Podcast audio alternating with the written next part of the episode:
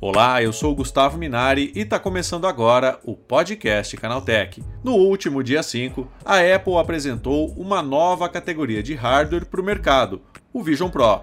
Óculos de realidade virtual e aumentada que promete trazer um frescor para o metaverso. Na apresentação, a companhia chamou a nova tecnologia de computação espacial, mas na prática, o conceito é parecido com o sistema da Meta, ou seja, proporciona uma junção do mundo real e digital por meio de uma experiência imersiva. Agora, será que esse equipamento vai conseguir revitalizar o metaverso depois desse conceito ser totalmente ofuscado pelas inteligências artificiais? Para falar sobre isso, eu recebo hoje aqui no podcast Canaltech o Alexandre Moreira, CEO e fundador da Gel Carbonite. Então vem comigo que o podcast que traz tudo o que você precisa saber sobre o universo da tecnologia está começando agora.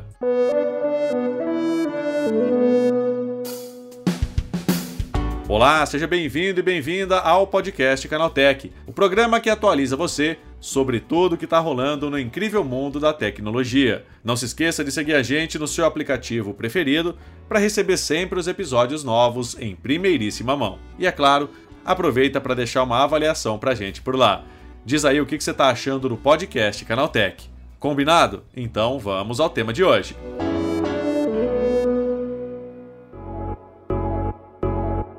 O metaverso perdeu um pouco do brilho após a avalanche dos sistemas de inteligência artificial que abalaram o mercado no começo do ano. ChatGPT e Midjourney se tornaram o centro das atenções, enquanto o mundo virtual proposto por Mark Zuckerberg e companhia saiu de cena e parecia ter mesmo flopado, até o anúncio dos óculos de realidade mista da Apple.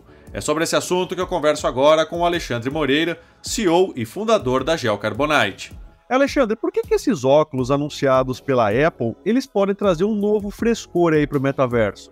Gustavo, uh, todo, todo esse programa do metaverso e, e, a sensação que uma empresa só ou uma pessoa só seria capaz de construir é uma grande falácia. O metaverso, ele é o produto de N iniciativas, assim como foi a Web 2.0 e o óculos lançado pela Apple agora promete adicionar muito nessa jornada que é uma somatória de várias partes. A questão do metaverso, né? Ela ficou um pouco ofuscada no começo do ano, principalmente com a chegada das inteligências artificiais, Alexandre. É, eu acho que nós é, vivemos no, na época das manchetes, né? Sim. Então, nós temos um, um somatório de novas iniciativas que elas caracterizam esse momento de aceleração, de inovação da web. Elas são a inteligência artificial, de fato, o metaverso e o blockchain, e essa combinação poderosa entre o que a gente desenvolveu antes e o que a gente está vivendo essa experiência agora. Então eu acho que a inteligência artificial ela serviu para acelerar muito esse processo de transformação inegável ou que o benefício que ela traz e eu acredito que ela juntamente com o metaverso ou computação espacial como você queira chamar e tudo isso uhum. pode trazer para a gente uma convergência que se tudo der certo, vai realmente levar o homem em consideração pela primeira vez dentro do processo de avanço tecnológico. Com relação ao metaverso, Alexandre, é a iniciativa, a introdução de novas tecnologias, isso tende a deixar esse sistema um pouco mais prático, né, para que a gente possa utilizar ele no dia a dia? Ele tende sim. Nós temos o disparate, né? A, é, a velocidade do homem versus a velocidade que cresce a cada seis meses que a máquina ela, ela impõe. Então, todas essas tecnologias que elas facilitam a nossa percepção, facilitam a nossa, a, o nosso entendimento e até o imprint emocional que isso traz, vão facilitar demais a participação do homem dentro desses ambientes digitais. Agora, atualmente, né, o metaverso ele pode ser usado em que situações, Alexandre? Essa pergunta é excelente e essa é a jornada que a Geocarbonite se propôs desde o princípio. Bom, o metaverso ele é utilizado já há alguns anos pela indústria de games e eles aprimoraram demais a tecnologia acerca disso. E eu acho que o grande ponto agora é a aceleração desse metaverso, ele tem que estar atrelada à indústria dos negócios, né? Ele tem que ajudar os negócios. Então, hoje nós já temos grandes aplicações para a ideia do metaverso. Vou te dar uma que é um foco nosso, que é a parte de real estate. Você está acostumado a, a, de repente, sentir necessidade que você precisa de uma casa nova, um apartamento novo. E aí, como que você descobre isso?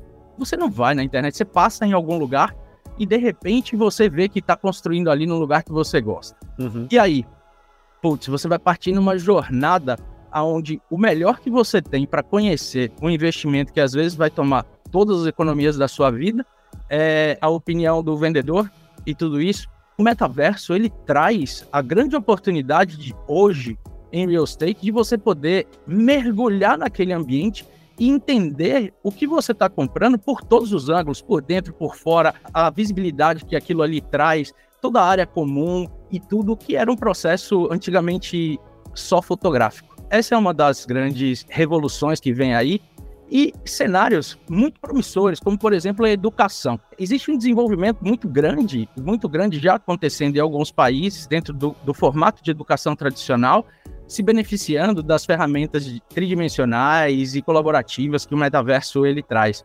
Então, um exemplo que eu, vi outro dia que eu achei interessantíssimo é em Seul você aprende a andar de bicicleta depois que você tem lições no metaverso de como se comportar no trânsito e etc. E por mais que a gente entenda que, que o processo de andar de bicicleta é uma coisa da nossa infância e tudo, quando vai para a rua, você realmente vê algumas barbaridades por aí e o entendimento disso é uma coisa proveitosa. E isso chega até o nível de crianças estudando o coração humano funcionando na sua frente através de uma, de uma produção digital em 3D, interagindo, tirando camadas, se aprofundando no conhecimento e tudo. Então, o potencial é revolucionário para a educação, por exemplo. Agora, Alexandre, após esse anúncio da Apple, né? Porque sempre que a Apple anuncia alguma coisa, é, mexe com o mercado, né? A tendência é que novos equipamentos, novas tecnologias surjam também para integrar esse metaverso? Sim, eu vejo isso de uma maneira assim super positiva e feliz de estar vivendo esse momento. A Apple traz muita seriedade e escalabilidade dentro daquilo que trazem para o mercado. E eu acho que a grande mensagem foi: gente, nós tornamos mais fácil a computação espacial, todo mundo pode participar, seja da sua casa, seja do seu escritório, etc., disso daqui. Qual é o próximo passo disso? O próximo passo são desenvolvimentos que já estão acontecendo hoje, para que além da parte visual e auditiva, você possa sentir os aromas que você está envolvido dentro daquele espaço. Já existem desenvolvimentos para sensações físicas, como o toque, etc. Você, com alguns aparatos na mão, você consegue tocar numa estátua e você sentir aquele, aquela superfície, né? Então, eu acredito que as coisas elas vão caminhar num sentido muito excitante agora nesses próximos meses, né? Que em tecnologia a gente tem que falar como meses, né? É verdade. Agora, Alexandre, é, a tendência é que com a chegada de novos equipamentos, novas tecnologias, esses serviços também fiquem mais acessíveis, ou seja, eles barateiem, né, para que as pessoas possam interagir, possam usufruir de toda essa tecnologia? Eu acredito que sim. Né? A gente está vivendo agora o início dessa nova tecnologia e como a gente acompanha em todos os mercados, a inovação ela custa caro. É. Né? E o que barateia esse custo é a popularização, o volume. Então, numa escala de tempo, vejo que relativamente curta, nós vamos ter os óculos custando mais caro, mais barato, desculpa. Nós vamos ter os acessos e as produções tridimensionais custando mais barato. E eu acho que, por final, muito mais pessoas se beneficiando dentro de um novo processo de inclusão digital que precisa começar agora. Sim. Agora. Agora, Alexandre, você acha que o nosso futuro vai ser no metaverso? Ó, oh, eu sou uma pessoa que eu acredito em tirar o melhor de todas as coisas. Uhum. Né? Então, eu acredito que eu eu sou de um tempo que eu gosto muito da, da interação pessoal e tudo isso. Mas como que eu posso trazer essa interação pessoal economizando meu tempo, distâncias, eu posso realmente conduzir uma percepção diferenciada dessas, dessas coisas? Então, o que eu vou dizer para você é que eu acredito muito que a nova interface digital ela é espacial e o metaverso é a forma colaborativa da gente trazer as pessoas juntas dentro desse futuro. E eu gosto muito mais dessa sensação do que passar horas na frente do meu computador numa tela onde eu estou sozinho do outro lado e a interação para mim é lendo manchetes num feed que é interminável. Tá certo, Alexandre. Obrigado pela tua participação. Bom dia para você, hein? Muito obrigado, Gustavo. Foi um prazer. Abraço, tchau, tchau. Abraço, tchau. Tá, esse foi o Alexandre Moreira falando sobre como os novos óculos de realidade mista da Apple podem trazer um frescor ao mercado do metaverso. Agora se liga no que rolou de mais importante nesse universo da tecnologia no quadro Aconteceu Também.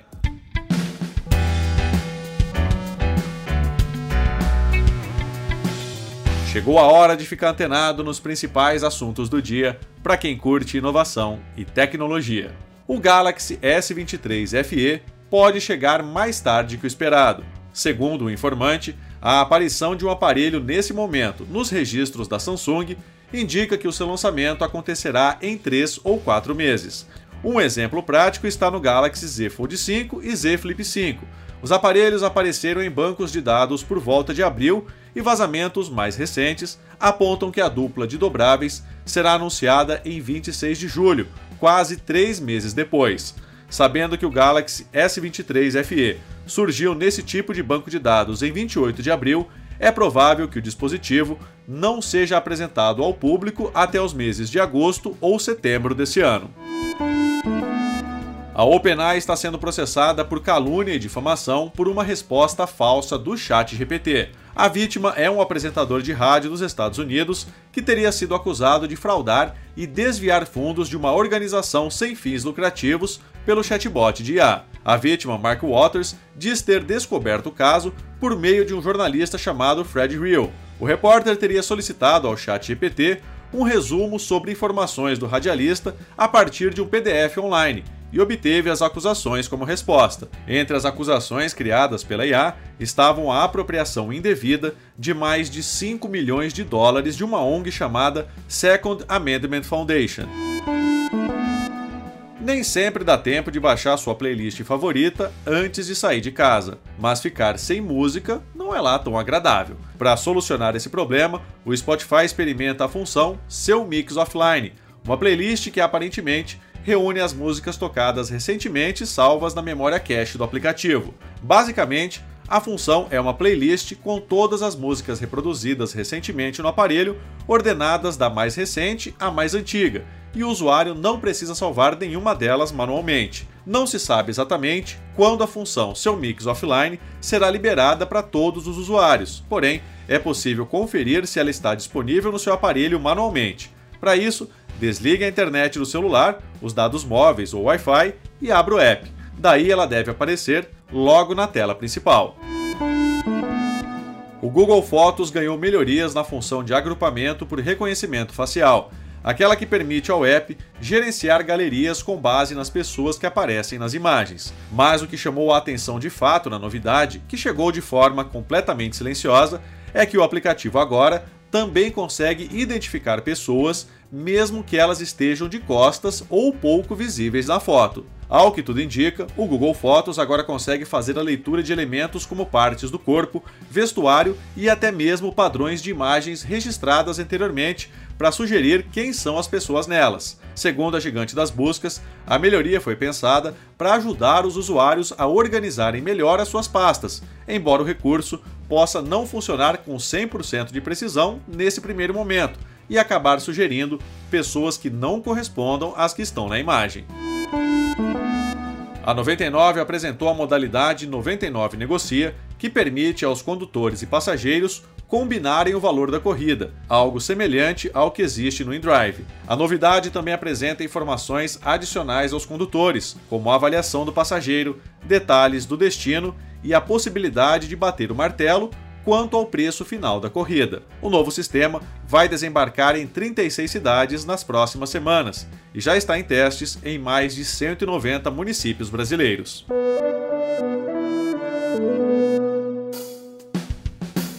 Tá aí, com essas notícias, o nosso podcast Canaltech de hoje vai chegando ao fim. Lembre-se de seguir a gente e deixar uma avaliação no seu aplicativo de podcast preferido.